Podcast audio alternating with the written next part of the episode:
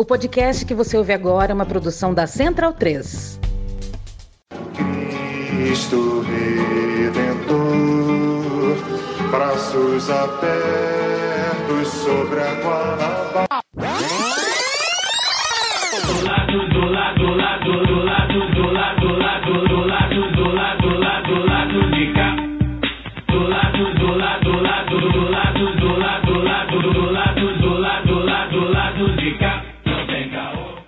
Momento, ouvintes da Central 3. Hoje é dia 8 de setembro de 2022. Eu sou Caio Belandi, direto do Saúl Estúdio, e este é o podcast lá do B do Rio, 247, chegando no seu feed. Ao meu lado, no estúdio, tô com Daniel Soares e com Fagner Torres, e do outro lado da tela, via Embratel, via Zoom, está aqui Luara Ramos. Eu vou deixar o boa noite aos meus colegas de bancada para depois e já anunciar a convidada de hoje, Dani Balbi, doutora em ciência da literatura, roteirista, primeira professora trans da Universidade Federal do Rio de Janeiro, candidata a deputada estadual pelo PCdoB do Rio e uma amiga da casa, afinal, né? É a segunda vez que a Dani vem ao lado B, esteve conosco já no longínquo episódio 74 em agosto de 2018. Olha quanto tempo.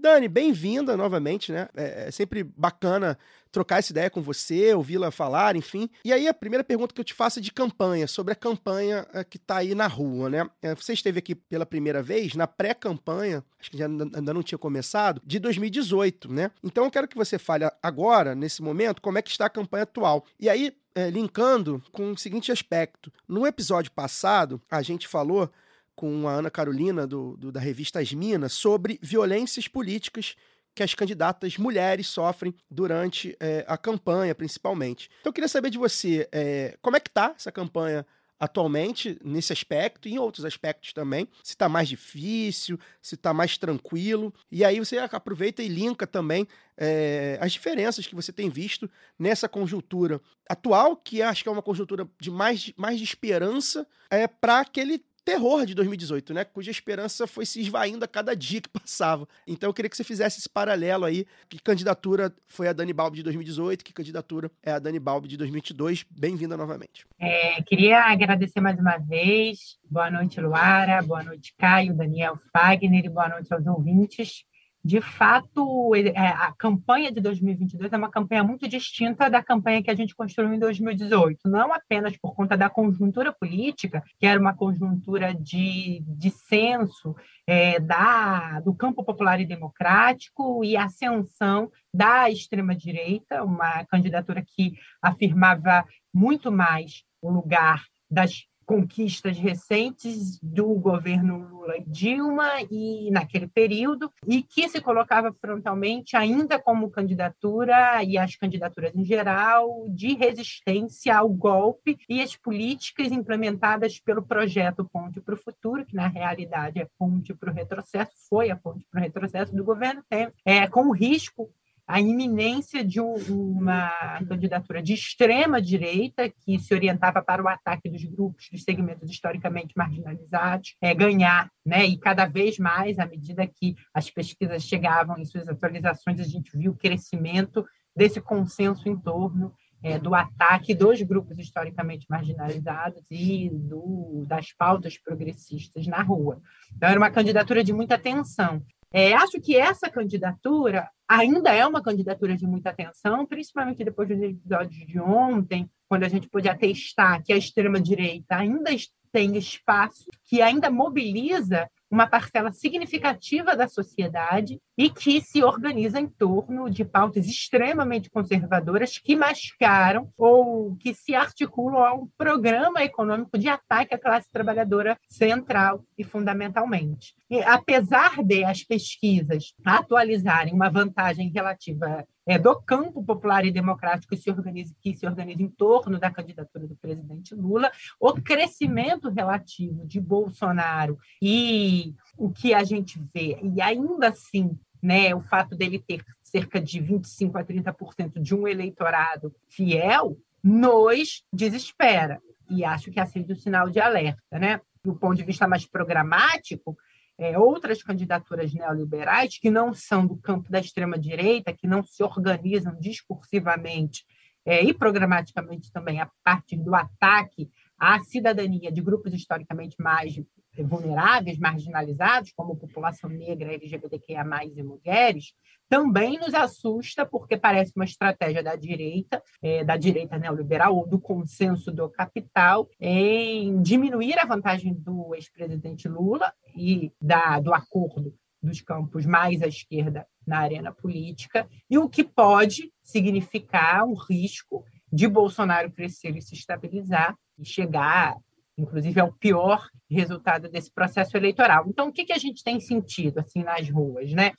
É, e nas redes, onde as campanhas se estruturam, um ataque maior em relação a tudo aquilo que a gente representa enquanto pauta, enquanto trajetória e que organiza o nosso programa. Né? É, a gente sofreu um episódio de transfobia e de racismo em Petrópolis. A nossa campanha sofreu esse episódio, a gente denunciou nas redes. As respostas que a gente tem sofrido nas redes, recentemente a gente teve um ataque transfóbico, né, que é um ataque misógino na, no mesmo sentido, é um ataque machista no mesmo sentido, porque é, é transfobia, mas que se manifesta com hipersexualização. Então, é, é, é, a gente tem recebido relatos, eu, felizmente, ainda espero não passar, eu e a minha equipe que estamos na rua panfletando e pedindo voto, a gente não sofreu diretamente nenhum ataque é, racista, misógino ou LGBTI-fóbico, né? Mas a nossa candidatura, em outros lugares, né, outras equipes da candidatura desse projeto coletivo têm relatado nas redes, né? É, o que a gente tem recebido é, é, um ataque direto. Isso é sinal também do crescimento e do fortalecimento da candidatura, o que, por um lado, é uma sinalização positiva, é mais acarreta uma atração maior de atenção dessa direita conservadora que quer destruir, desestabilizar e descredibilizar a nossa campanha. É, num cenário de aumento da violência política de gênero, né, também, né? É, o que a gente tem percebido também é muito isso, né? Violência política de gênero na rua, é, a extrema direita no Rio de Janeiro, ela é, se manifesta dessa sua forma militarizada, muito por conta é, da força que as milícias têm, que os parlamentares ligados às milícias têm no Rio de Janeiro. É, a gente estava, por exemplo, na Espanha, quando a candidatura do Marcelo Freixo, as candidaturas de esquerda que estavam ali sofreram ataques diretos né, da, dessa extrema-direita fascista. Então, a gente tem ficado vigilante, a gente tem sentido também que o clima pesou, apesar de a gente estar tá na ofensiva. O que eu acho que é a diferença, então, acho que para organizar a resposta, a diferença é que naquele momento, em 2018, a gente estava na defensiva ainda, né? Vinha de um processo golpista de, da defesa do legado do campo popular e democrático enquanto governou, é, porque a gente ainda não tinha passado por uma eleição, pela chancela da eleição, e é, caminhava denunciando o golpe ainda, né? E denunciando o golpe, denunciando o desgoverno Temer e o caráter antipopular, antidemocrático, antitrabalhadoras e trabalhadores. Acho que agora, mesmo na ofensiva, é, e talvez por isso, inclusive, o, o fascismo, é, na, né, nessa forma que privilegia, que elege corpos e, e trajetórias historicamente marginalizadas, tem visto e tem é, targiado diretamente candidaturas como a nossa. Olá, Dani, aqui quem fala é Luara.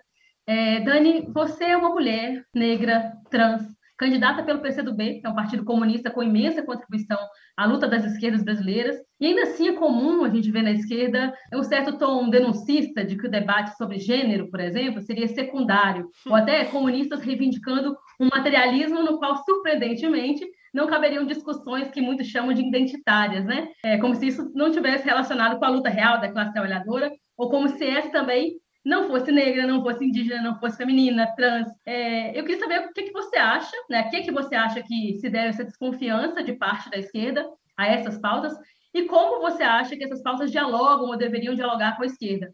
E pensando também sobre candidaturas como a sua e a ocupação de espaços antes negados a pessoas negras e transexuais, como as universidades, por exemplo, você acha que esse é um caminho sem volta? Eu digo, apesar das ameaças serem cada vez mais diretas, como você até relatou aqui, é, você acredita que é inevitável pensar esses lugares é, espaços de poder e tomada de decisão, enfim, sem a diversidade étnica e de gênero? Luara, obrigada pela, pela questão. Eu acho que a desconfiança vem diretamente ligada à história do Partido Comunista e dos partidos comunistas é, ao redor do, do mundo e as dificuldades de autocrítica dos partidos comunistas e dos coletivos marxistas é, nesse sentido, em que pese muitas reavaliações e muitas autocríticas terem sido feitas nos últimos anos, de fato, o Partido Comunista teve dificuldade de entender a relação íntima entre é, segmentos historicamente marginalizados e o fundamento de classe da sociedade. Mas eu gostei muito de um termo que você utiliza na sua questão, que é a luta real da classe trabalhadora. A classe trabalhadora existe concretamente como identidade, como segmento. Inclusive, essa identidade e esse segmento atua diretamente na conformação da superestrutura. Né? Por exemplo, acho que um exemplo concreto ajuda a gente a ilustrar. O Brasil e o estado do Rio de Janeiro, a população é majoritariamente feminina. A população do Brasil e a população do estado do Rio de Janeiro é majoritariamente feminina e majoritariamente negra. Né?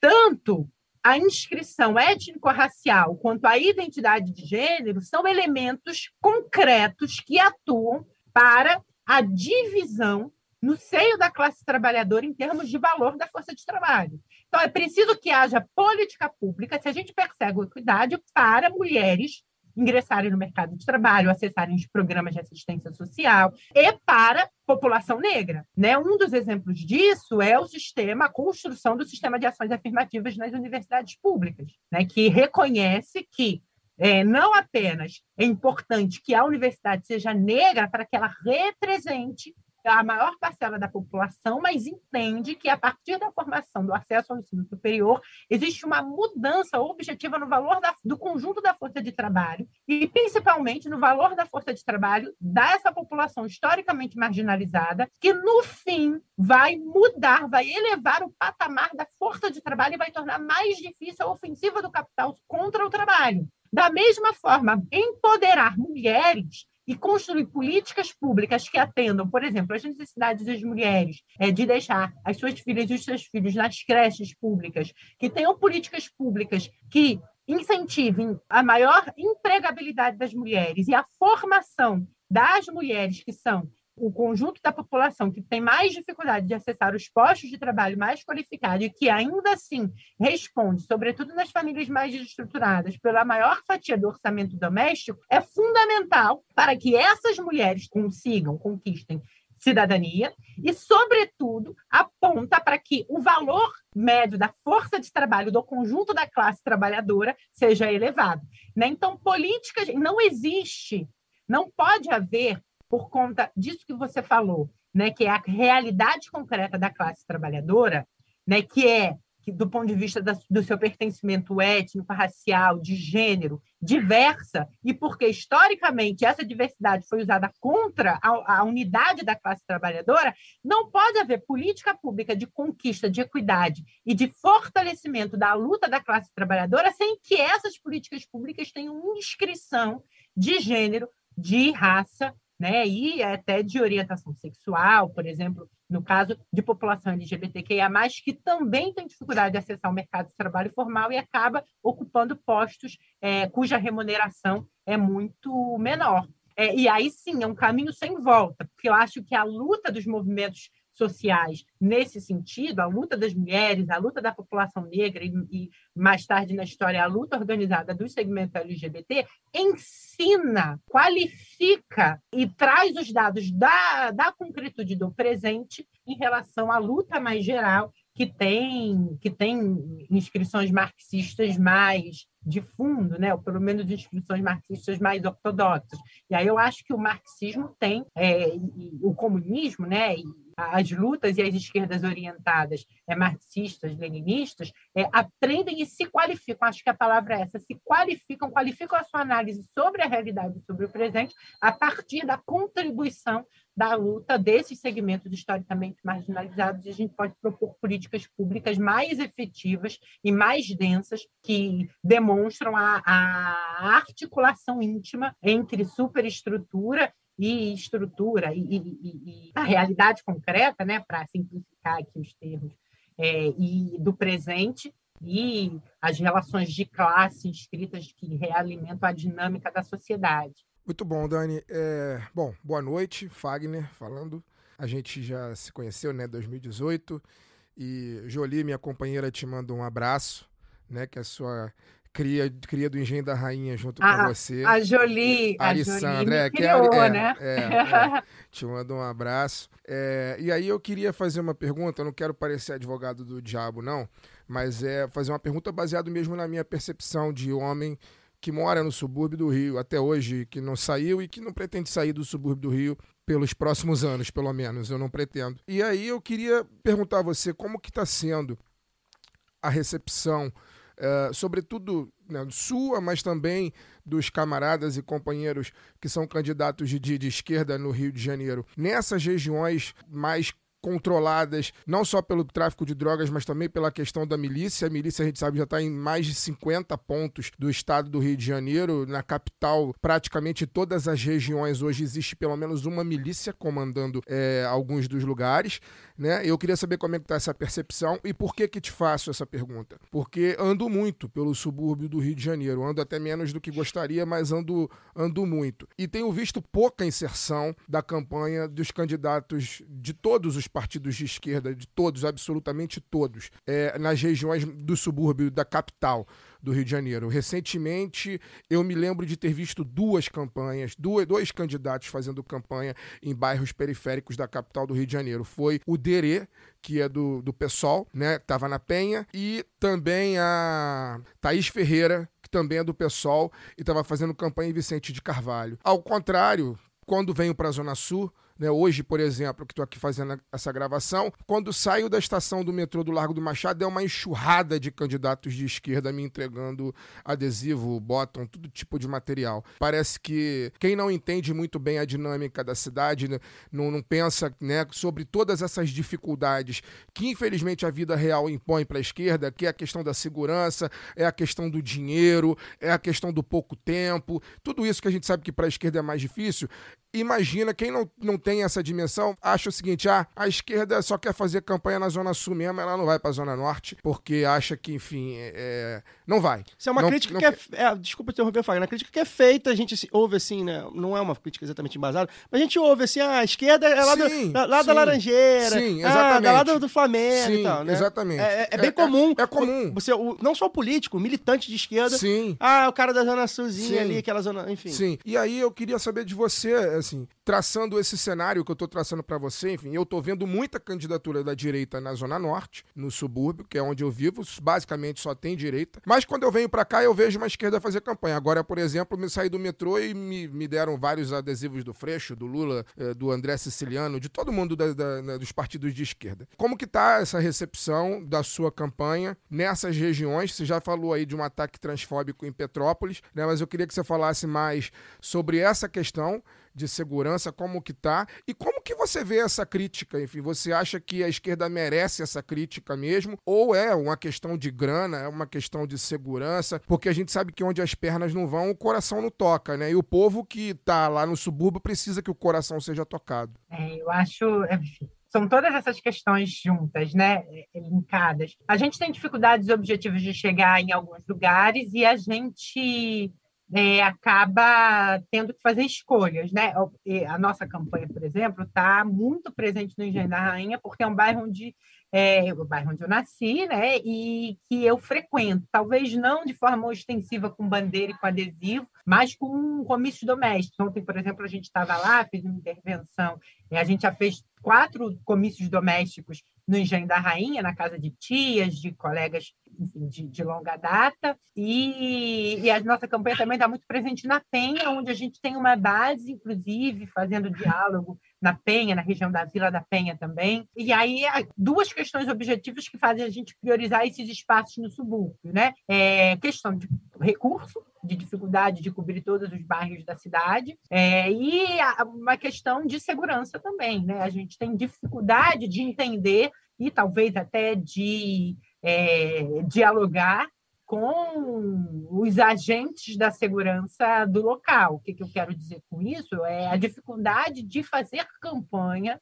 em lugares onde o poder público não chega, ou, ou a, a segurança pública efetiva não chega, e, na realidade, quando chega, é através do braço armado do Estado, com um projeto de genocídio da população negra, pobre e periférica, com essa política de segurança pública fracassada de guerra às drogas.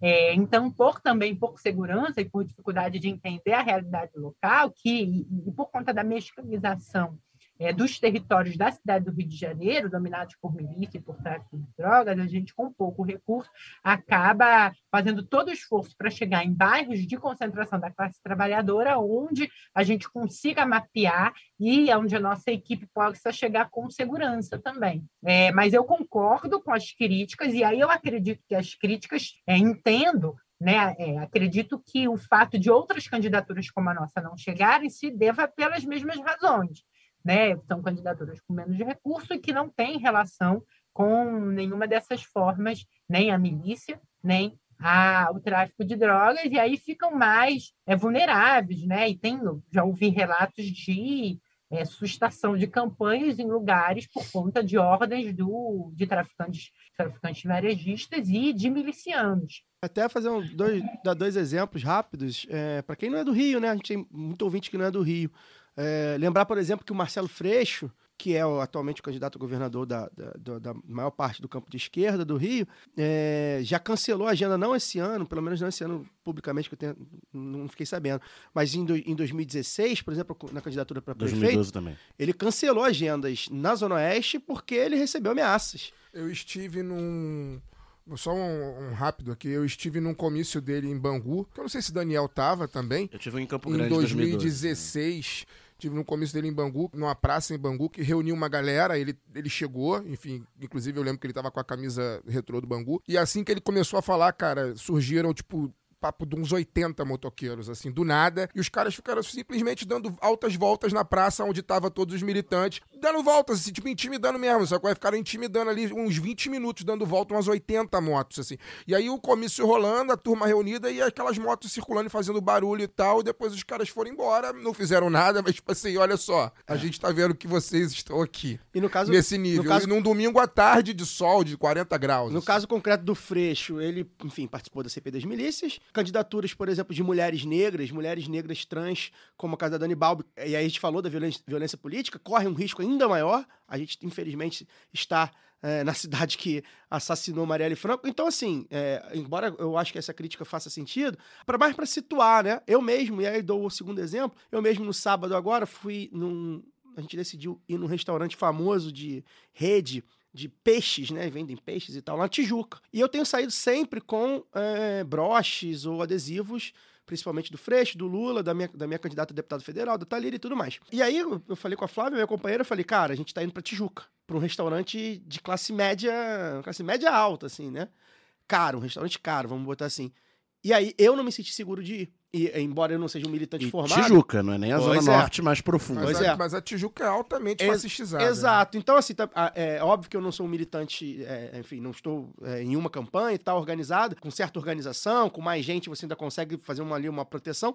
E, e eu que faço é, é, a minha essa campanha espontânea, eu não- eu falei, cara, pensei duas vezes. No mesmo dia, voltei pra casa, fui pra um samba em Santa Teresa, um samba de classe média também, né? Samba de Santa Teresa. E eu falei, ah, agora ah, no samba de Santa Teresa eu vou.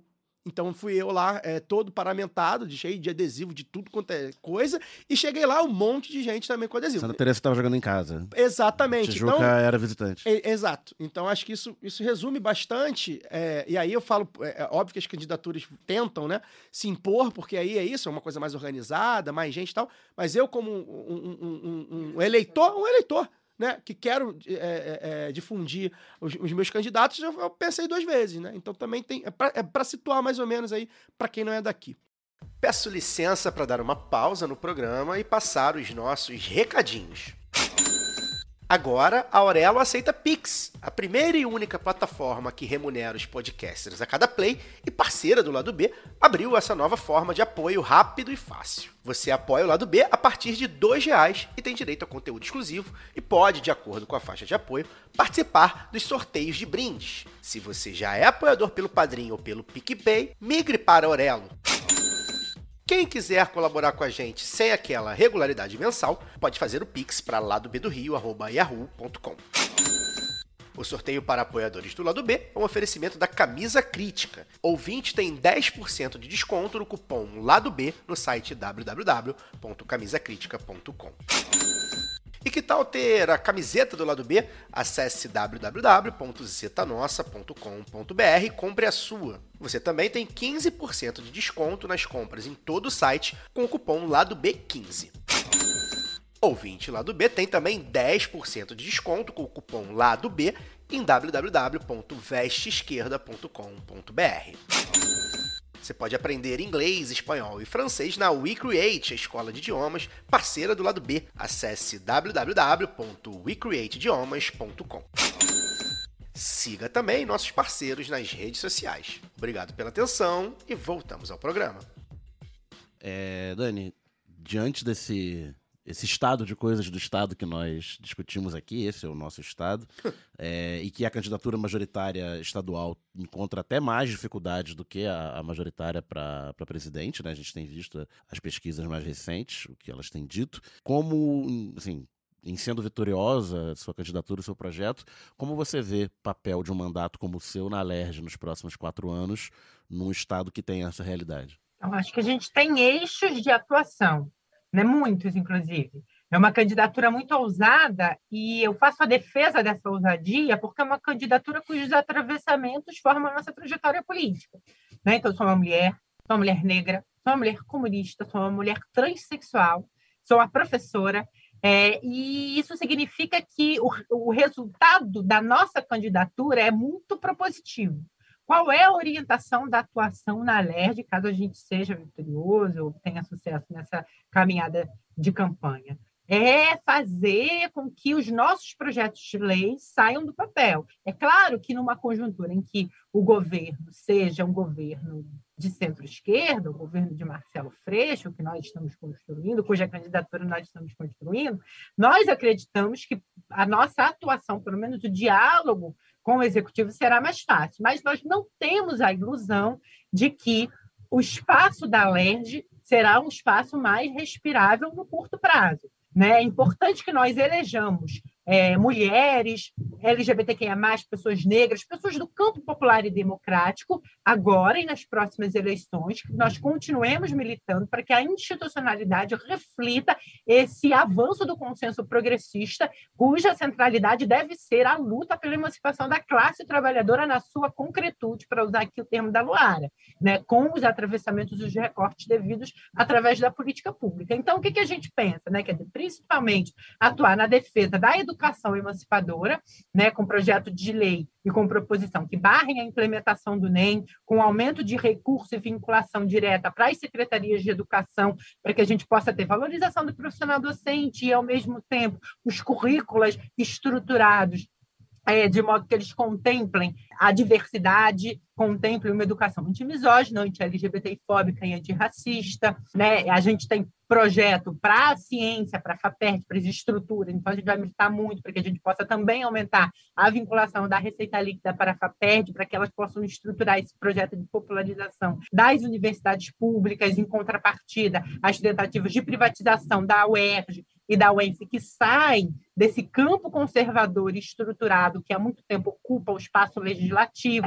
E aí, além né, dessa iniciativa de reestruturação do orçamento da FAPERD e das universidades estaduais, também a afirmação da necessidade das políticas de reserva de vagas serem amparadas por políticas de assistência estudantil através da concessão de bolsas da FAPERD, porque é uma instituição que não prevê é, dotação orçamentária para a construção de políticas de assistência estudantil, tanto no âmbito da iniciação científica quanto é, no âmbito dos programas de pós-graduação.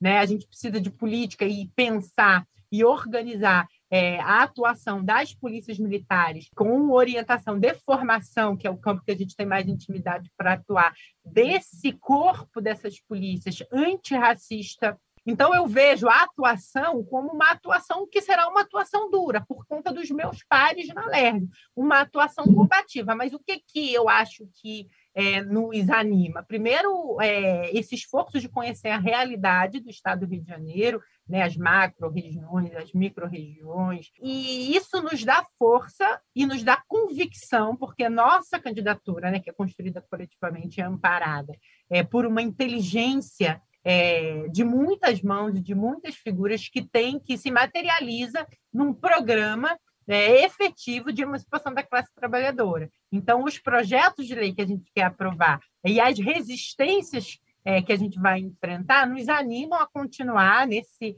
cenário de reta final é, e, obviamente, entendendo que mesmo que a gente não consiga nem ser vitoriosas no, na disputa do executivo, é, a gente vai ter uma atuação combativa e firme, e talvez mesmo que a gente consiga ser vitoriosas e vitoriosos, não só por conta de uma composição ainda muito dura que a gente espera da Alerj no geral, é, mas também por conta de segmentos de orientação liberal que podem vir a compor um governo de coalizão, a gente não terá vida fácil. Ô, Dani, você fez quantos votos em 2018? Você lembra de cabeça? Fiz 10.349, não lembrava, muito mas já voto, atualizaram. Mas é muito voto, cara. E a- agora você tá, com- você tá com a expectativa assim de quanto? Você tem essa expectativa de quanto? Na verdade, precisa de quanto pra poder ser no PCdoB pra poder entrar? Essa é do BPTPV, Federação, né? Precisa de A quanto? gente tem estimado que o corte vai estar em torno de 25 mil a 30, né? De 25 a 30 mil. A nossa, a nossa meta é 50, né? Então a gente triplicou, porque naquela época a gente não tinha dinheiro para nada. né? Eu fazia, fazia as agendas de ônibus, né? Teve uma hora que a gente não teve Nossa. papel. Porra, 10 mil Mas votos a- fazendo agenda de ônibus é caralho, é muito foda, cara. Por isso que eu digo uma questão que eu acho que é, é, talvez tenha sido um diferencial na conquista da credibilidade do eleitor, que é o, o esforço por conhecer concretamente a realidade do Rio de Janeiro e fazer isso se traduzir em projeto, proposta. E aí isso leva a uma outra questão, que é impossível fazer isso sozinha, né? Por mais que eu me esforce muito, é preciso de uma equipe, de um consenso, de uma unidade. Né? Então, aí acaba é, repetindo um chavão, mas eu acho que exemplifica o como isso não é chavão. Né? Toda a trajetória política é uma trajetória coletiva e ela exige muito esforço, um compromisso muito sério com a população que a gente está dialogando. Dani, primeiramente, assim, é, vou repetir o que eu falei na, na entrada, né? É sempre muito bom ouvi-la falar. Já tá acabando? Já tá acabando. é, ela, a gente vai precisar. Ela Não. não pode ficar mais não, pô. Tem- tá tão tem bom. agenda. É, tem a Eu, agenda eu tô de. igual aquele, tô igual o público do, do, do Jô Soares. Mais Ah, uma! Mais uma. Não, ela voltará como deputada estadual, a gente assim espera. É sempre muito bom ouvir falar, enfim, propostas concretas. É, eu, particularmente, acho que a gente. Eu tenho várias candidaturas para deputado que, que, enfim, fico na dúvida e tudo mais. Mas é muito bom ver gente falando coisas concretas. Eu acho que a gente está precisando aqui no Rio, é uma crítica que eu faço a alguns candidatos. A gente está precisando mais de ouvir o que, que, que você vai fazer, o que, que você quer fazer, o que, que você acha que precisa fazer, né? Discurso, discurso concreto, Um discurso né, cara? A concreto. gente muitas vezes sente falta, acha muita abstração, é, né? É, muita abstração, muito, enfim. Abstração a e gente- coisa genérica. A gente sabe que é contra, a gente sabe que é, é, é- é a favor da democracia, né? Mas tá, e aí? O que, que é democracia? O que, que você entende por democracia? O que você vai fazer para melhorar a democracia? Então, acho que, enfim, um prazerzaço bater esse papo. Você tem uma agenda de campanha, a gente sabe que como é essa correria aí do dia a dia de campanha, nessa, ainda mais agora, faltando pouco, é, três semaninhas, é isso, né? Por aí, né? Quase, Três três três semanas semanas, o semanas. Pois é, a gente trouxe outras candidaturas também, foi exatamente assim, pô, tô aqui no comício, tô aqui indo pra agenda, tô aqui na agenda, no carro, eh, enfim, a gente sabe que é uma loucura e quem sabe aí nos próximos meses você volte como deputada. E aí, para quem, enfim, quiser saber mais da, da sua trajetória, que quiser saber mais aí das coisas que você tem para mostrar em campanha ou fora de campanha também, deixa aí suas redes sociais, enfim, se você está escrevendo para algum lugar, algum conteúdo, pra, pra galera ir além, né? Ir além de- dessa meia horinha aqui que a gente bateu esse papo e obrigado novamente. É, gente, eu queria que- agradecer demais o espaço, não só por terem me convidado, mas por é, serem um contraponto de resistência crítico e qualificado à mídia hegemônica que eu acompanho para manter a sanidade, para me manter de fato informada e atualizada, né? É, agradecer demais o convite, Luara, Fagner, Daniel e Caio. Dizer que, enfim, as nossas redes são no Instagram é daniele.balbi. Eu nunca sei, não é isso, Iago? Daniele.balbi. É, o Facebook é Dani Balbi. E lá a gente tem, enfim, né, você falou, né? A apresentação da, da trajetória da candidatura e é, as propostas e os campos de atuação onde a gente pretende disputar a LERD e construir política pública para os segmentos vulneráveis da população fluminense. Obrigada, gente. Muito obrigado e agora a gente vai para o caô da semana.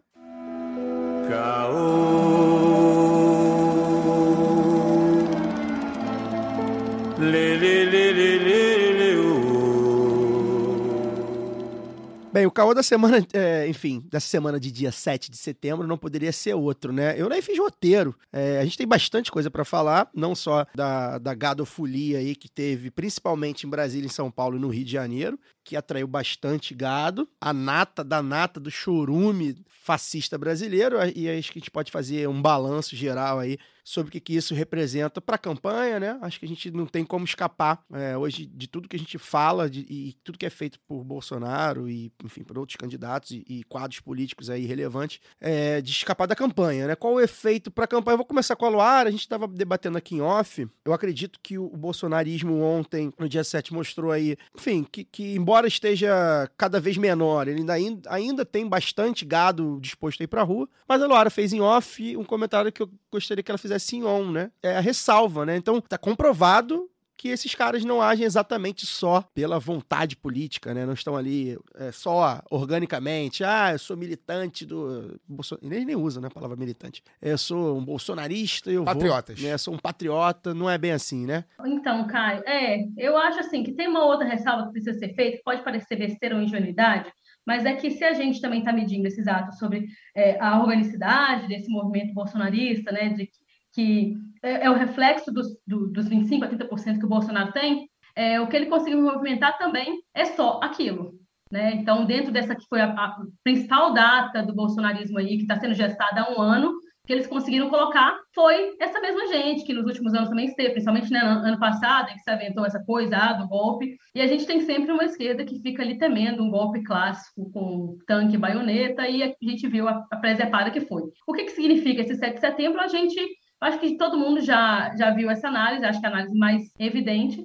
É a do nó tático que Bolsonaro dá nas instituições, né, de, de dobrar a aposta mais uma vez, de chamar para a briga, ele, esse morde a sopra né, com o STF, incensando a sua, a, os seus militantes a criticarem a, a, a violência, realmente violência direta né, contra instituições como o STF, contra a imprensa também, mas principalmente contra o STF, que virou o grande inimigo aí do bolsonarismo.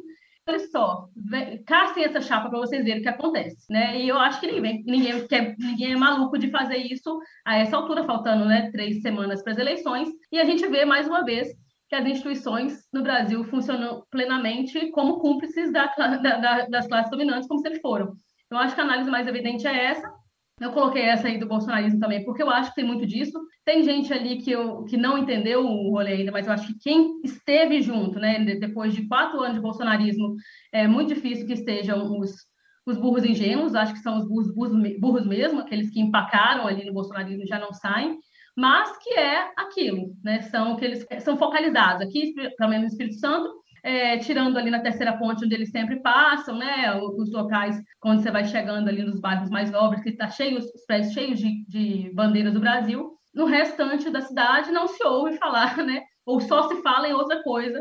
Ninguém comenta é, nos outros bairros, enfim. Então, acho que tem muito disso, e é uma coisa para a gente ficar esperto também com os, as retóricas derrotistas, né? A do, da, da esquerda Ives, como o pessoal gosta de, de, de, chamar assim, que olha isso, parece que está torcendo para que nas próximas pesquisas isso se confirme, que o Bolsonaro, olhe só, é, cresceu e não sei o que Eu lá. avisei. Ah, eu avisei, exatamente. E que o Lula estabilizou, meu Deus, é o fim do mundo, como se ele já não tivesse num teto ali próximo. Enfim, são, são essas, eu acho que as análises possíveis da primeira olhada. Você falou sobre como ele burla as instituições, né? Ele coloca as instituições é, a serviço dele. É, teve um comentário, eu não vi, né? Porque, enfim, é, era feriado, jogo do Flamengo, me poupo também. Mesmo que não fosse, se estivesse em casa, eu estaria jogando FIFA, alguma coisa do tipo. É, mas é, eu soube, né, que o Fernando Gabeira, na Globo News, Renata Lopretti falou também na, no jornal da Globo. Essa análise ela já chegou na grande mídia, né? A grande mídia passou quatro anos. Percutindo A gente nunca sabe se por burrice, ou se por conveniência, ou se por ambos. E passou assim, os quatro anos, ah, não, ah, imbrochável, ah, né, essas coisas. E aí, se eu não me engano, o Gabeira lá no, no ao vivo falou assim: olha só, gente, a gente tá dando é, espaço para o Bolsonaro fazer campanha. Então, a gente vai ter que dar espaço para os outros fazer. Porque o que ele- isso que ele fez hoje foi campanha. A Lopretti muito, foi muito feliz também. Eu ia falar sobre isso. É, então vai. Ontem foi meu aniversário. Ontem, né? Dia 7 foi meu aniversário, Parabéns. né?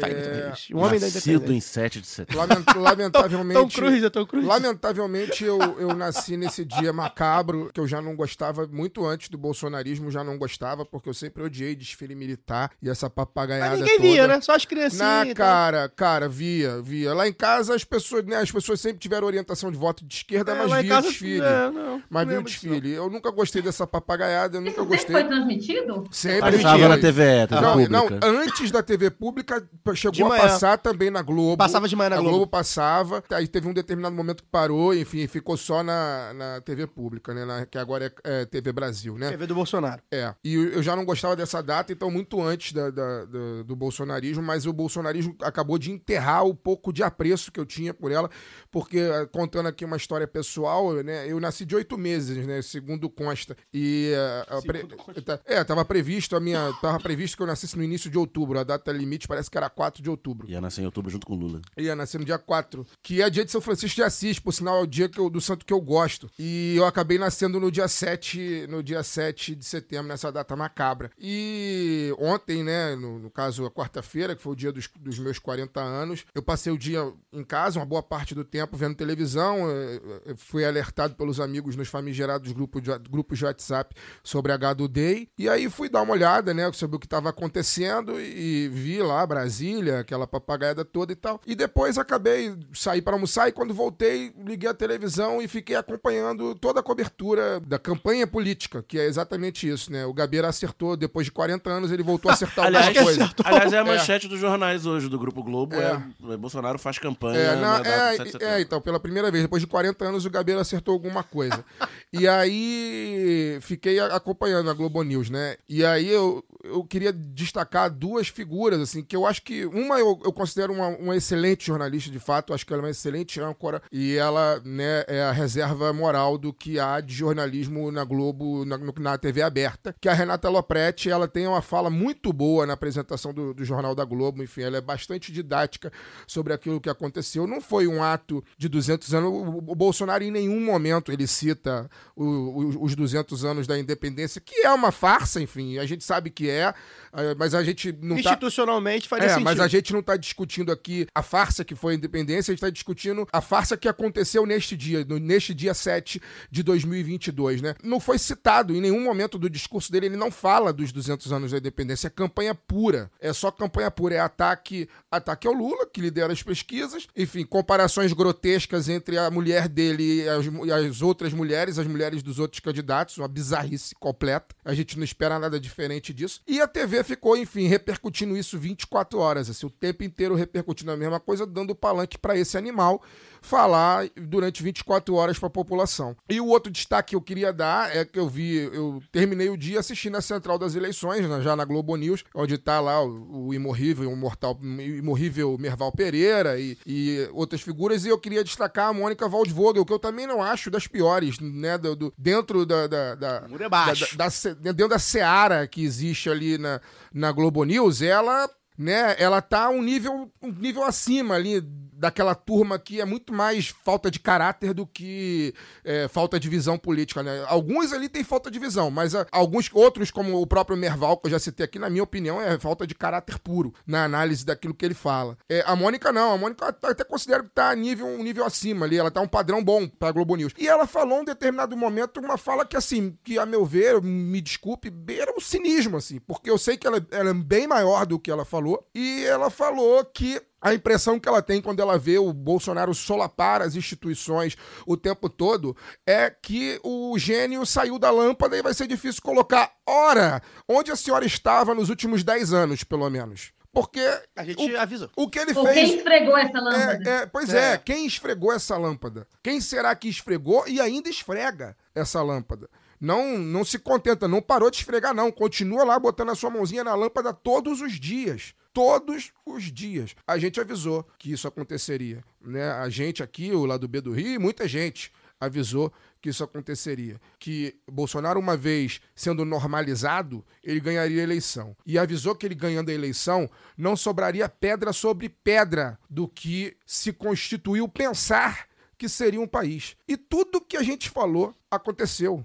Vem acontecendo, não só de 2018 para cá, mas desde o, desde o golpe na presidenta Dilma, a gente vem falando. tudo que está acontecendo foi avisado, registrado, está nos microfones, está em muitos artigos de opinião aí da própria grande mídia e da mídia alternativa. Foi tudo avisado. Tá no discurso da presidenta Dilma, no discurso que do, do golpe, o discurso final do mandato dela do dia 31 de agosto de 2016, absolutamente linha por linha daquilo que ela falou naquele dia aconteceu. Não é novidade para ninguém. Não, não tem não tem nenhuma, sabe? Ninguém foi pego de surpresa. Quem foi pego de surpresa estava em coma. E o que porventura ainda não aconteceu, acontecerá É, se exatamente. dermos mais quatro anos. Exatamente. E assim, quem não não, Ou não mais viu- 28 dias de campanha, né? É, quem não viu o que aconteceu, me desculpe, estava em coma. E o caso da Mônica Waldvogel, ela não é esse. Ela não estava em coma, felizmente. Ela estava aí saudável, bem e, enfim, na televisão,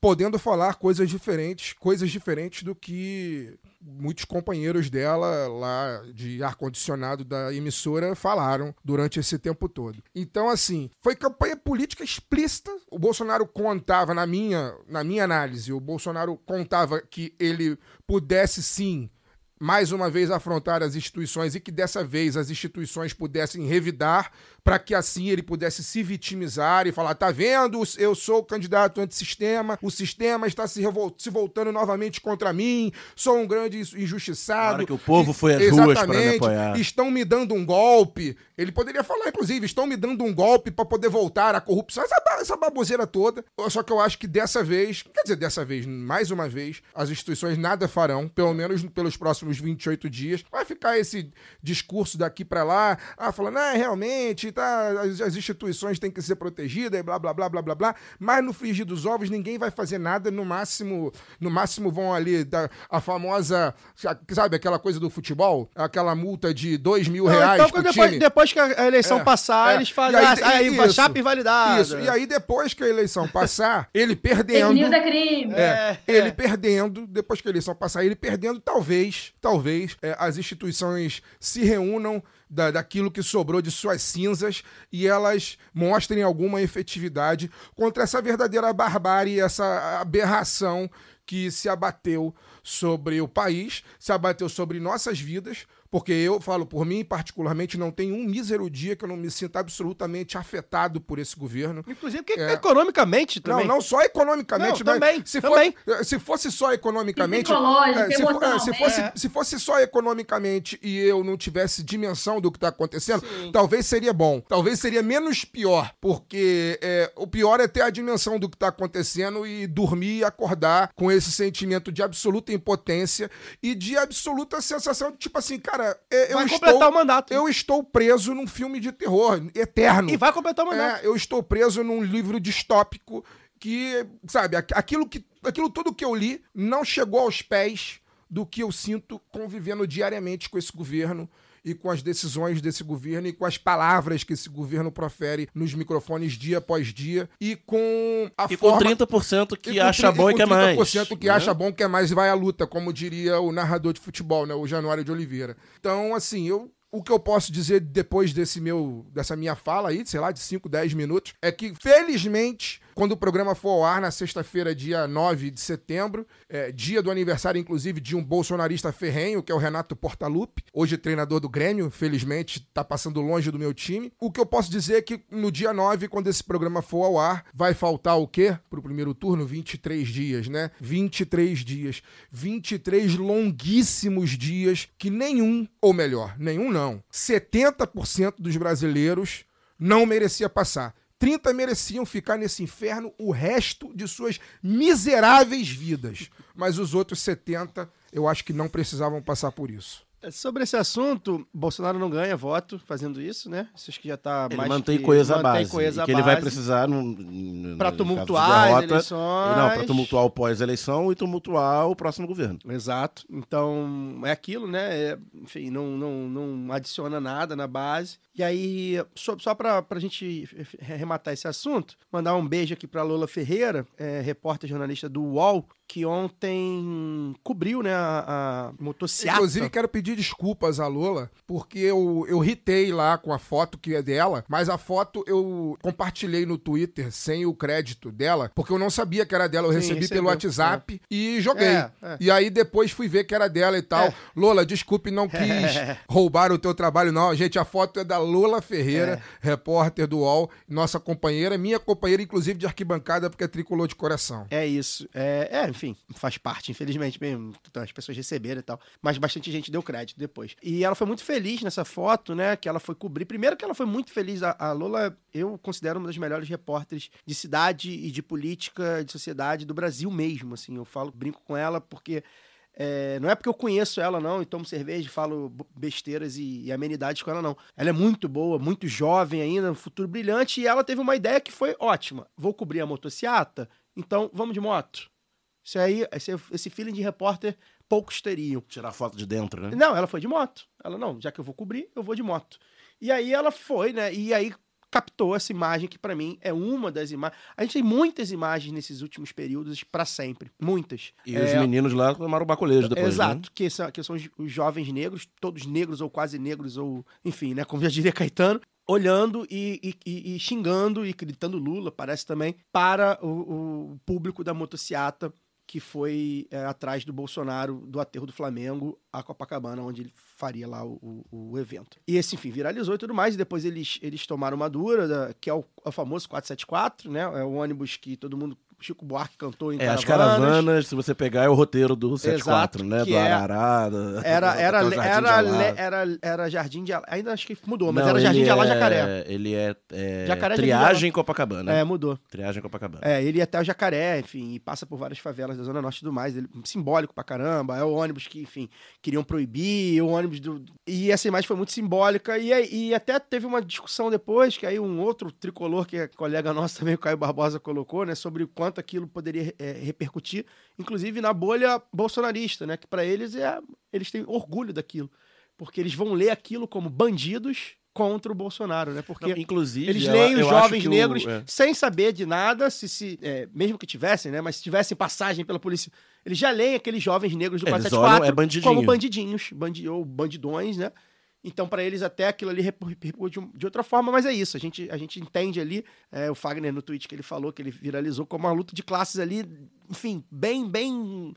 no- seu, na sua maneira mais crua, talvez, né? Que é ali, são jovens favelados negros contra a- a, Que estavam indo à praia A horda- feriado, né, exato. A oportunidade de da Horda de lazer. E aí, até, inclusive, ela fala, né? Ela, ela fez a matéria depois, né? Sobre os jovens todos, eh, não sei se todos, mas assim, carteira assinada, alguns de marmita e tal, que foram pra praia Não, e e, tal. tipo, Enfim, você anda com sua carteira de trabalho? É, pois é. Eu não ando com a minha carteira de É, trabalho. Jovem negro o da jovem favela negro precisa andar com a carteira de é, trabalho. senão morre duas vezes. É, e é isso, assim, vamos, a gente, eu acho que a, a, a reboque disso, não sei se vocês querem comentar sobre... Não, é, dizer que, que, numa, que num ônibus cabe mais do que numa. Cabe mais gente do que numa moto, né? Apenas isso. É, pois, bom, são 40 motos, né? Mais até se bobear. Aí a reboque disso, se vocês querem comentar sobre. é, teve, teve PEC essa semana, é, a gente não- acabou não falando muito do Datafolha semana passada. é, mostra uma estabilidade, acho que tá bem estável, né? Eleição presidencial, me parece que só realmente alguma coisa muito diferente vai mudar isso aí, embora tenha mudado. A questão é o limítrofe Lula Do- contra votos todos. válidos, né? Votos válidos. Tá, tá ali variando entre 40 alto e 50 baixo, dependendo da pesquisa. Então É. fica bem limítrofe para ter segundo turno ou não. Pode dar, acontecer o que aconteceu em 2002, 2006, 2010 com a Dilma também, de bater ali 46, 48. E não, Bolsonaro também O próprio assim. Bolsonaro em em 18 foi 48, 47, 47, eu né? acho. 47. Ali fica- você bate no quase, que prolonga a campanha. E esse ano... é Mu- como- muda, né? Aí é outra, não, e outra, a- outra eleição. A campanha, ela, ela- do segundo turno, ela varia de 21 a 28 dias, dependendo do ano, né? Porque a lei diz que é o primeiro e último domingo. Nesse ano, como o primeiro domingo é cedo, é dia 2, então são 28 dias até o último domingo, que é dia 30. Então essa- esse ano é um pouco maior do que tem sido É. nas últimas eleições presidenciais. Mas, ao mesmo tempo, se tem, por esse lado, você bater no quase ali e não, e não fechar a eleição, também tem a possibilidade de um possível efeito de manada na última semana, né? Pra conquistar esses percentuaizinhos que faltam. É, o que a gente viu, né? E a gente debateu muito rapidamente na semana passada. É, a es- terceira via, eu não aguento mais esse nome também. Nossa, não aguento mais. É, são as terceiras opções, terceira e quarta opção, né? Ciro e Tebet cresceram. Soraya não pegou, né? Nome difícil. É, Soraya não. É, enfim, e também uma candidatura Ele já tem uma Lucia- Soraya, né? O Já Luciano tem uma que é Bivar botou a mulher lá pra falar do imposto dele lá e tal. Do. Imposto único. É do glorioso vice-presidente, candidato a vice deles. É. Marco Sintra. É. E aí, enfim, o Daniel até acha que seja uma tendência, talvez, né, de, de, de crescimento, principalmente da Tebet, que era uma figura desconhecida, que começa a aparecer, aí começa a ser falada, as pessoas começam a ver. O ah, Ciro cresceu um pouquinho Cresceu, também, o Ciro né? cresceu. Dois pontos ali na margem, mas cresceu. Em várias pesquisas tem mostrado crescimento. Embora, enfim, eu só acredito vendo, mas aí a gente fala, no roletão da pistolagem da- antes da eleição, a gente fala sobre isso. Até porque vai ter mais dados também. Talvez, eu até acredito que seja uma tendência, que é é a pessoa falando, né, os os indecisos e, e quem, vai, quem normalmente vai anular, que é cada vez mais, mais pessoas anulando e votando em branco e tal, é, em branco que não é o Bolsonaro, as pessoas vão ver, ah, tem essa opção aqui, né, ah, é uma mulher, ah, isso aqui, ah, ela não é nenhum nem outro e tal. Enfim, pode ser que... Pode ela, ser que ela fala bem. e É, ela, fa- ela fala o que, a- o, que a- o eleitor. ela entendeu qual o eleitorado dela. Não, é, que é o público Globo News. Exato. Ele fala que esse público quer ouvir, né? Que é aquele liberalismo de jornal, responsabilidade fiscal com uma pinceladinha social, né? Que também não pode matar todos os pobres. E ela tem, demonstra segurança ao falar, É. né? Fala É uma bem. política profissional. É, uma política profissional. Cresceu, teve uma nasceu e cresceu, na né? CPI, né, gente? Teve Que ela atuação tem CPI. também um tom. É, Exatamente. claro, ela tem, Então, vai ter um estofozinho ali, uns Então- vídeos cortes. críticas. É. Com aquela cara de senhora, né? Bem, senhora Bem apessoada. apessoada É. e tal. E ao mesmo tempo não muito bem pessoada. É. Acho que ela tem ali o meio termo. Ela não é aquela senhora. Tem é, apelo pra esse tem público, tem classe Tem uma média. né? É, dá ali, né? Que Não é uma coisa afetada, tipo a Soraya. a É, Soraya exatamente. A Soraya é muito. quem no- na primeira semana de setembro de 2022 não decidiu o voto, né? Ah, 80% já decidiu, né? é, é porque não, não quer votar nem no Lula nem no Bolsonaro. É. E aí descobriu a Tebet ali no debate, na campanha da TV, né, no- no- na mídia. E aí esse o 5% que votou no nosso vice-presidente atualmente em 2018, Tá aí né? ainda, né? 5, 6 é essa galera. É. Que é o que eu sempre falo, já virou jargão, Que né? é o partido da O- imprensa. O partido da imprensa, o tamanho dele, tirando o antipetismo, é, é isso, é 5, 6%. É, que parece mais porque a imprensa cobre de uma maneira, né? Querem falar sobre os estados? A gente acabou passeando ali, o crescimento do Tarcísio em São Paulo, no Rio de Janeiro, Cláudio no Castro. Bolsonaro. eu, né? acho, eu acho que os estados, amigos, serão briga de foice no escuro, amigo. Eu acho que É, as candidaturas ser- que o Lula Eu, eu apoiou acho que, ainda eu acho não. que é bem provável, é bem provável, não quero cravar nada, mas acho que é bem provável que o Lula ganhe a eleição presidencial e tenha que lidar com a maioria de governadores bolsonaristas no- nos estados, assim.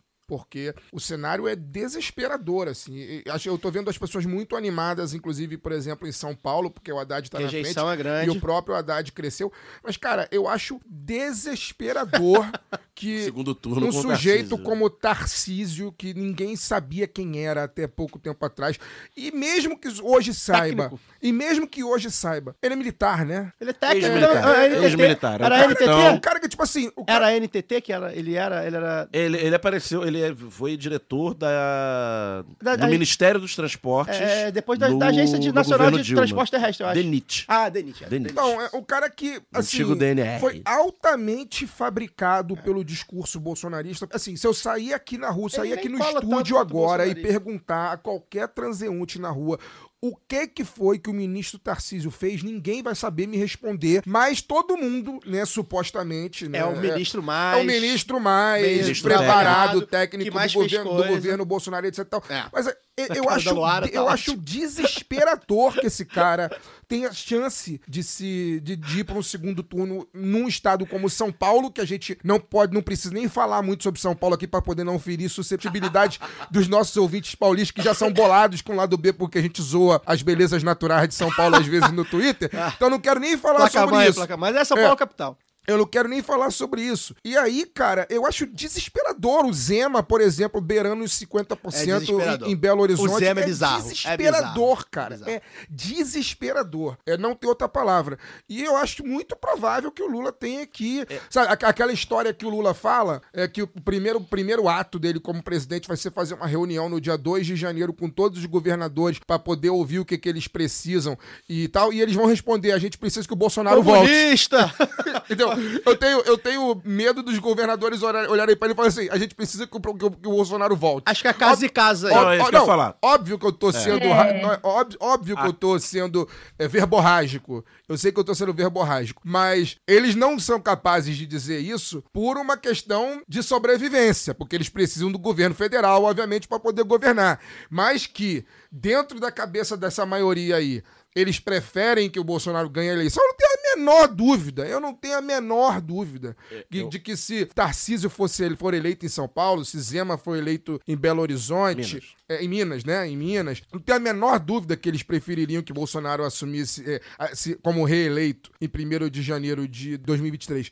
Porém, não vai. Eu acho que Rio e Minas são um caso, São Paulo é outro, porque o Zema e o Castro, eles, eles tentam se descolar um pouco do Bolsonaro, né? embora apareçam junto com ele e tal. O Castro teve no, na Gado Fest aqui ontem, é, mas eles tentam ser maiores que o bolsonarismo no, no Estado. Inclusive, o Enquanto Castro- o Tarcísio precisa colar É. no bolsonarismo para se fazer conhecido, ele é amplamente desconhecido da população. E aí, como ele colou, começou a campanha, né, na TV, no rádio e tal, ele conseguiu, é, teve sucesso em colar, então subiu esses 10, 11 pontos aí, que é o tamanho do bolsonarismo É. mais é, engajado em São Paulo. E aí tem umas análises eleitorais que são importantes, né, de voto, né? Importante fazer. O PT e boa parte da, da- dos analistões aí, eles acreditam que o Haddad indo com o Tarcísio pro segundo turno, que hoje é a tendência, ele consiga espelhar de uma maneira bem mais fácil de, de O fácil Lula entendimento Bolsonaro. o Lula versus Bolsonaro, né? O que não aconteceria, por exemplo, se fosse o, O disco- o outro com mais desconhecido ainda, mas que é Que é o atual governador, governador. atual governador, que é o Rodrigo Garcia, que cresce também, né? Enfim, a campanha começou, os três cresceram, porque a campanha começou, o pessoal começou a, a se decidir. Não, o Haddad liderava ganhando em primeiro turno com 30 e poucos por cento, é porque você tinha quase 40% de indecisos, né? Exato. Enfim, o Haddad tem muita rejeição. O segundo turno hoje, nas pesquisas, embora pesquisa de segundo turno antes da eleição do primeiro turno não é, enfim, pega muito pouco.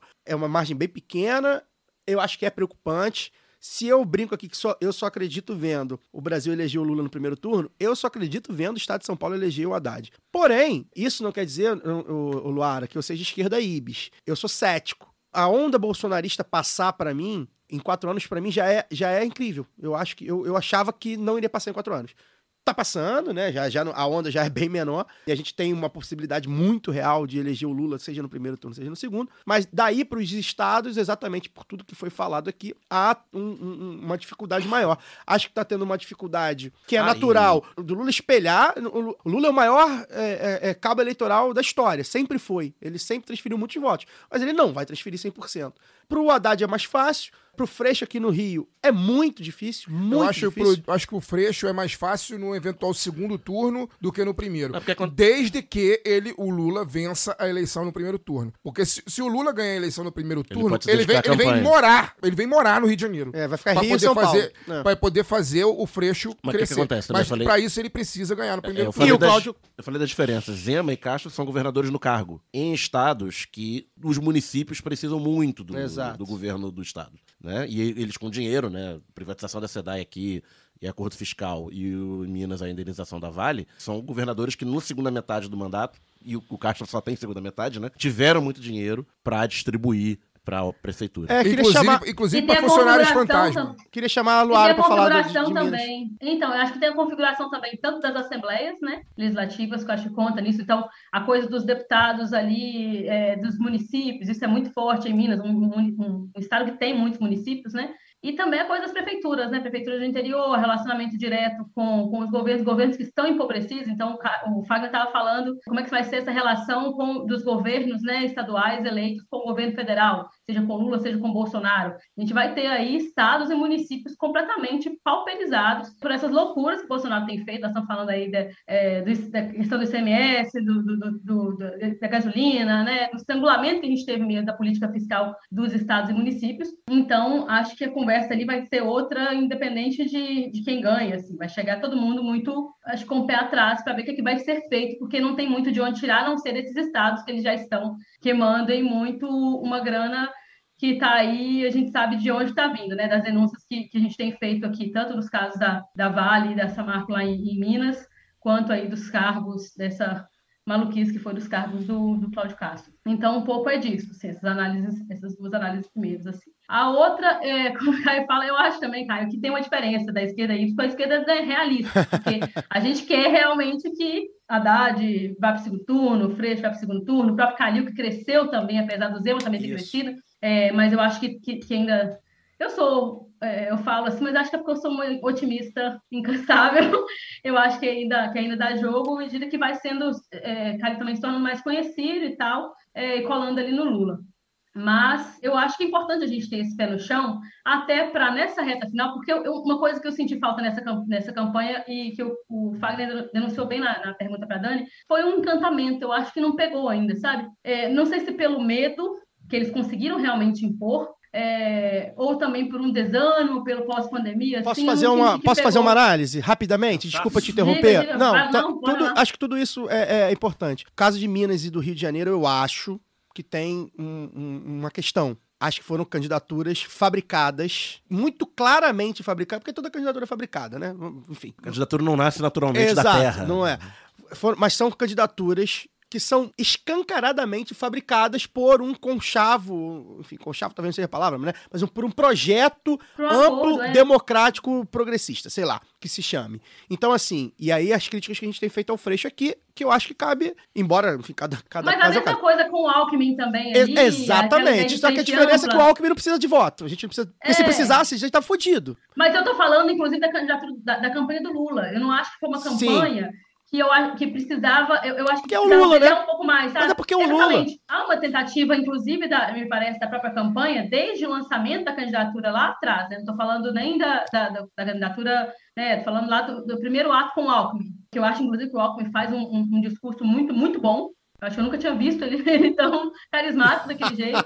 E um, e um discurso que foi muito melhor do que o do Lula, na minha opinião. Lula, O Lula, tá, lendo jo- o, tá- o Lula tá- o Lula tá jogando ali bem no banho-maria, né? O Lula Pelo falou. O Lula, É. o Lula mandou bem ontem no discurso Lula- dele é. no YouTube. Mandou bem. Sim, sim, mas eu falo assim, o Lula está jogando uma partida Tá. de, de tênis, eu vou dizer, Exato, sabe? Ele é. está jogando no erro dos outros e tentando Maratona, não né? errar para poder não, não, não, não comprometer ali nada, porque na verdade tudo virou isso, né?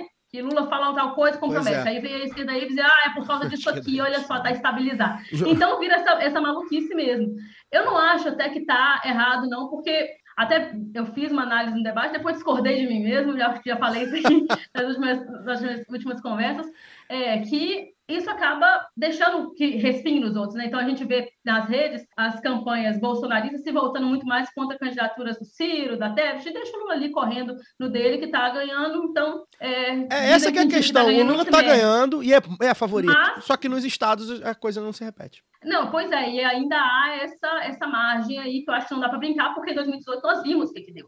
É, nós vimos é. candidaturas que estavam consolidadas, como, por exemplo, a, a Senado da Dilma, que né, di- dissolveu, foi um negócio assim, e, e nós não podemos brincar com esses caras É. que sabem jogar muito com o fato político. É. Né? Tivemos a facada em 2018, qual vai ser a facada de 2022? Tá todo mundo, além do, do 7 de setembro, tá todo mundo meio que esperando isso. É, eu acho que não dá para Eu esperar. imagino, eu imagino que mesmo que não tenha o fato político da facada em 2018, ainda assim, na, na manhã do dia 2 de outubro, todos nós estaremos em pânico sobre o que deve estar circulando no WhatsApp das pessoas que recebem essas correntes. Assim, eu, eu particularmente estarei, enquanto as urnas não forem abertas, eu tenho certeza que eu vou votar e vou passar o dia inteiro em pânico, imaginando o que as pessoas estão recebendo, quais são as mamadeiras de piroca Inclusive- de 2022. Comentário sobre isso, o camarada Lucas Mourão, que é advogado, é, acho que é advogado até do pessoal. Não é parente daquele outro. Não, não. E ele milita muito, ele trabalha, né, na verdade, nessa área de fake news, defendendo candidaturas de esquerda e tudo mais. Ele comentou outro dia no Twitter que, comparativamente com 2018, e acho que com 2020 também, acho que ele falou isso. Enfim, ele deu a entender que esse ano, aparentemente, as máquinas de fake news estão bem menos é, incisivas do que em, em anos anteriores, né? Enfim, talvez algum dos, dos mecanismos tenha dado certo. Vamos ver, é isso também. Vamos ver se elas vão começar a trabalhar agora, porque foi, foi é assim que eles já fizeram, né? Antes. Enfim, só para amarrar esse assunto, pra gente já, até pra gente já encaminhar pro final, a gente não, não deu os dados aqui, né? Saiu IPEC Estados, Datafolha Estado e tal.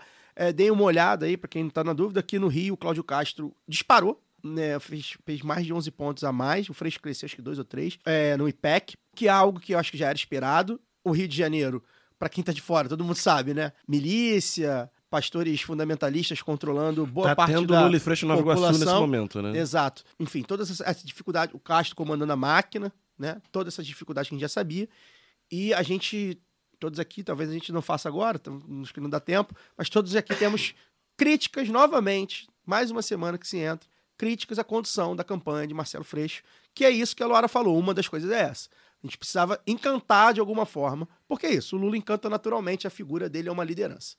E os outros, né? Então, candidatura fabricada de uma maneira que a gente entende que não foi a ideal, inclusive com uma tentativa de desmanche praticamente da, da imagem que o Marcelo Freixo passou nas últimas de, nos últimos 12 anos, pelo menos. E isso acabou que não pegou. Ah, não pegou, né? É, se eu tivesse Uma hoje. coisa, Caio. Vai. Não, diga lá, diga lá. Não, não, não, não. Era, era só para concluir o meu, meu raciocínio, por É que exemplo. eu tenho uma hipótese sobre por que Vai, então pegado, vai, vai, saca? vai. Que é o seguinte, eu acho que eh, tem essa coisa da fabricação da candidatura que eu acho que é legítima. E o meu problema, eu, eu, eu acho que é esse, assim, a minha hipótese é essa, de que ela não foi legitimada. São candidatos que eles são profissionais da política e não se assumiram assim.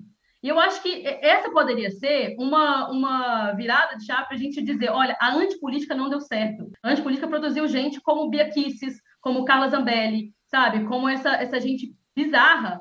E, e não deu certo. Então, vamos, vamos, não é voltar ao que era, mas vamos é, profissionalizar a política. Vamos tratar gente que sabe fazer, que sabe conversar, que sabe como é que funciona uma estrutura e os limites dela, inclusive para a gente poder avançar nisso. Isso não foi feito. Ficou naquela do mais do mesmo. Então, vou me comportar aqui como candidato né, do status quo. É, não vou propor nada que esperance o povo. Pode ser até coisas novas e tal, mas isso não é colocado como uma novidade, é colocado como, olha, vou convidar pessoas técnicas para ocupar meu secretariado. Pô, pelo amor de Deus, entendeu? Vou dizer, não, vou convidar. A, a política é feita assim, gente, com gente que a gente confia. Então, vou convidar aqui, ó. Inclusive, esse era o discurso do Bolsonaro em 18, né? É, o das discurso, pessoas não, é o discurso da direita, Então, sempre foi. Isso, isso vira, isso vira uma, uma coisa assim, as pessoas elas olham um, uma- um negócio e se identificam, mas não podem se identificar porque é o fulano de tal, entendeu? E ele não se assume totalmente. Eu acho que falta isso, faltava assumir o que que é e dizer, é porque eu, tô um pouco cansada, assim, eu vejo gente insistindo na mesma coisa, acho que talvez desde 2016, nessa ideia de que a democracia seria, a gente sabe os limites da democracia representativa burguesa e tal, mas é, ao invés de dizer isso com todas as letras, falar, mas ainda assim nós estamos aqui, é uma gente que pretende representar, não representando, um medo de ser liderança, sabe? Um corpo mole para poder dizer, olha só, não, não tem esse negócio de, de ai, ter medo do poder, ai, poder corrompe. Não, nós queremos estar no poder, nós queremos disputar esse poder, nós queremos direcionar esse poder para melhorar e transformar a vida da população trabalhadora. Aí não, fica naquela coisa de que não, porque eu não fui preso, ah, eu que não sou corrupto. Pela, sabe? E, e no, no, no país do fé, entendeu? No país em que dois palitos você está recebendo a PF na sua casa. É. Independente se você é, é, tem ou não algum problema que deveria ser investigado. Então, é de uma. Eu não vou chamar de ingenuidade, não. Eu acho que é bobiça mesmo, como a gente diz lá em Minas. Eu acho que é, que é marca-toca. E é isso, eu sinto falta da política profissional. E aí, já encaminhando até para o nosso encerramento, que eu queria comentar também brevemente, óbvio que não fazendo uma análise que não tem esse conhecimento todo, sobre o plebiscito lá no Chile, que eu acho que eu, eu, a, a resposta que a, que a Dani deu à minha pergunta é, tem muito a ver com isso também que eu vou falar. Porque, de novo, a gente vê as mesmas pessoas, os mesmos tudólogos e, e, e, e teóricos, assim, colocando na conta da, do debate de, de gênero, né, nas costas das mulheres, das mulheres negras, dos negros e negras, dos indígenas, das pautas identitárias que mais gostam de falar, é, as derrotas dessa gente que não soube encaminhar a própria política profissional, não soube profissionalizar a política que eles dizem ser profissional, assim, ou então, pelo menos, assumir esse papel. Eu acho que há uma derrota muito grande da política profissional, uma tentativa de tirar do jogo a própria política, né, o fazer político. E quando eu trouxe essa coisa do gênero, também é, é, é em relação a isso, porque até hoje a gente ouve a ladainha dizer que o ele não foi responsável por eleger o Bolsonaro. É. E o que a gente vê, inclusive é, nas pesquisas, é que quem está segurando o rojão são os negros e negras, as mulheres e os pobres. É. Então, quem não deixou esse país virar, ir mais, virar mais um lamaçal do que já é, né, quem segurou a barra ainda do que. Quem tá é, mantendo as esperanças, né? Quem manteve, é, inclusive colocou algum limite, nos deu alguma esperança nesse tempo todo, foi é, esse pessoal, cara.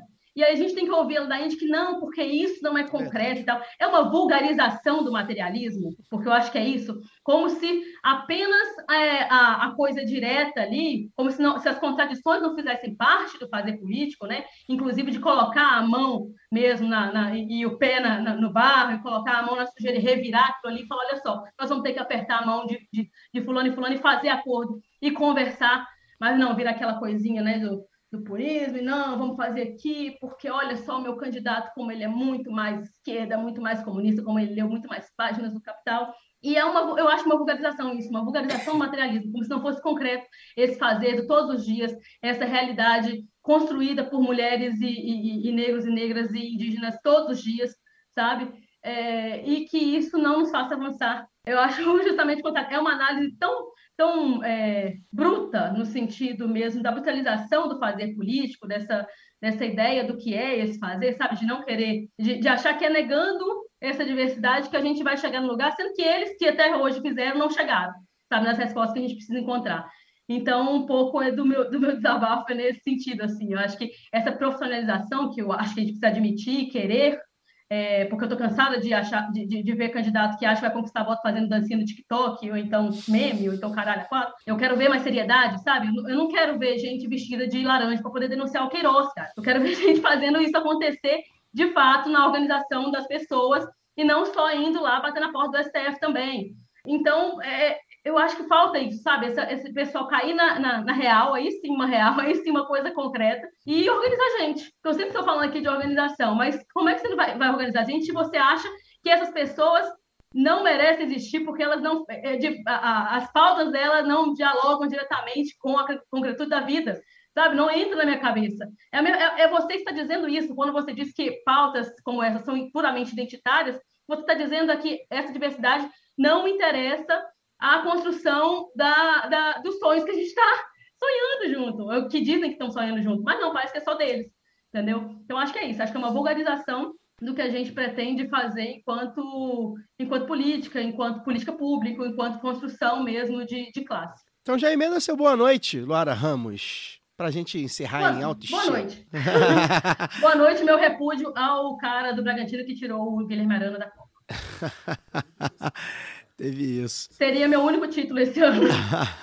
Red Bull Bragantino que não precisa existir, né? Então, Daniel Soares, já que deu o tostão da sua voz, boa noite. Boa noite. O pessoal tá sucinto. Fagner Torres, Deus salvou a rainha. Boa noite. Rapaz, a gente nem comentou isso, né? A gente nem comentou isso. Pois é, é né, cara? Não, boa noite. Boa noite. uh, uh... Primeiro programa sobre o reinado de Charles III. Uh, se o inferno existir, que ele seja bastante pesado foi encontrar com o Olavo de Carvalho e a Margaret Thatcher. Antes da gente encerrar, eu preciso dar os nomes aqui dos ganhadores e ganhadoras do sorteio para os apoiadores do lado B do Rio, oferecido pela camisa crítica, né? Referente a três meses, deixei acumular aí, julho, agosto, setembro. Vamos aos nomes. Helena Scatoni, Aline Jansen. Alô, Aline Jansen. Responde aí a gente. Aniversário antes da semana também, Ganso. dia 11 de setembro. Vonder Ganso, um beijo pra ela. Guilherme Bernardi, Miguel Pinheiro, Helena, mais uma Helena, Helena de Freitas Rocha Silva,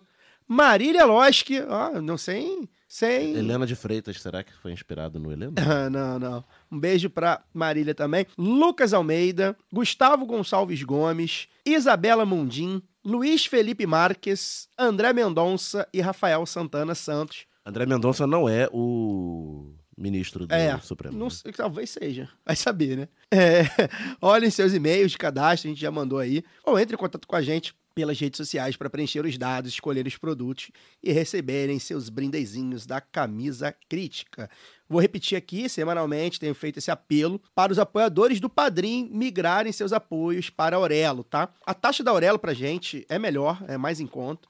E na Aurelo você ainda pode receber newsletter, nossa, né? A gente manda várias mensagens, avisos e tudo mais. Você pode ouvir os conteúdos exclusivos, se você pode ouvir o programa regular em outro aplicativo, exclusivos na Aurelo. E você pode participar também do fórum, comentar os tópicos que a gente abre lá de discussão, de interação, né? Então, para quem nos apoia no Padrim, galera, vai lá na aurelo.cc barra lá do B do Rio, é, no navegador, no caso da Apple, ou se tiver Android, baixe seu aplicativo e faça seu apoio. Por fim, mandar um abraço aqui pro Ricardo e pro Rafael, ouvintes que eu encontrei no Maracanã essa semana. Tem feito sucesso no Maracanã, já falei isso aqui, né? O pessoal fala, ah, o Che Guevara aí. E na verdade eu uso, eu uso a boina do Fidel, que o Che Guevara usava uma outra, e minha barba é a barba do Fidel. O Che Guevara tinha uma barba mais ralinha. É engraçado, porque o Mas pessoal o não Che consegue. é mais é muito mais, pop. muito mais. Cara, outro dia aqui, ó, tô aquele aqui, vi- viva a Revolução, viva Cuba. O Fidel ficou velho, né? A totalidade, e tal. a totalidade flamenguista muito comunista, né? Olha aí. É, e aí Ma- eles... Manchete do. Não lembro se foi do extra do dia hoje, que é imbrochável é o Mengão. Um beijo pro Dorival Júnior também, provavelmente um apoiador do Bolsonaro, mas enfim, a gente apaga aí. É, o Ricardo, eu encontrei o Ricardo na quarta, né, ontem, e o Rafael no domingo. O Rafael veio falar comigo, foi domingo de manhã o jogo, né, ele já chegou falando assim, pô, vocês entrevistaram o Show, né, e ele reti- retirou a candidatura. Teve isso. Aí ele, pô, que que vocês ficaram putos, não? Enfim, a gente teve a mesma reação, né? Pra quem tá aí, de repente, interessado em saber como é que foi a reação do lado B, a primeira coisa que a gente falou foi: cidadão veio aqui, falou um monte de liberalice, um monte de anticomunistice, e a gente, né, pá, mas vai, vai lá, vai A ser gente um é quadro. educado. Então. Não, a gente entrevistou ele, vai ser um quadro, de repente, né? Um potencial Poderia quadro. ser útil. É, tal, e enfim, nem, nem candidato vai ser, mas foi interessante Deu pelo menos. buzz. do- Deu buzz e foi interessante, pelo menos, que expôs algumas, algumas das muitas traições que a esquerda carioca e fluminense tem cometido nessa eleição. Aliás, é outro dos motivos que, enfim, Cláudio Castro dispara aí, se bobear pra ganhar até no primeiro turno, enfim. Enfim, e aí um abraço pra eles, né, que, que vieram falar comigo. E o lado B fica por aqui. Semana que vem a gente volta com mais um episódio. Até lá. Valeu! Este podcast foi editado por Fernando Cesarotti.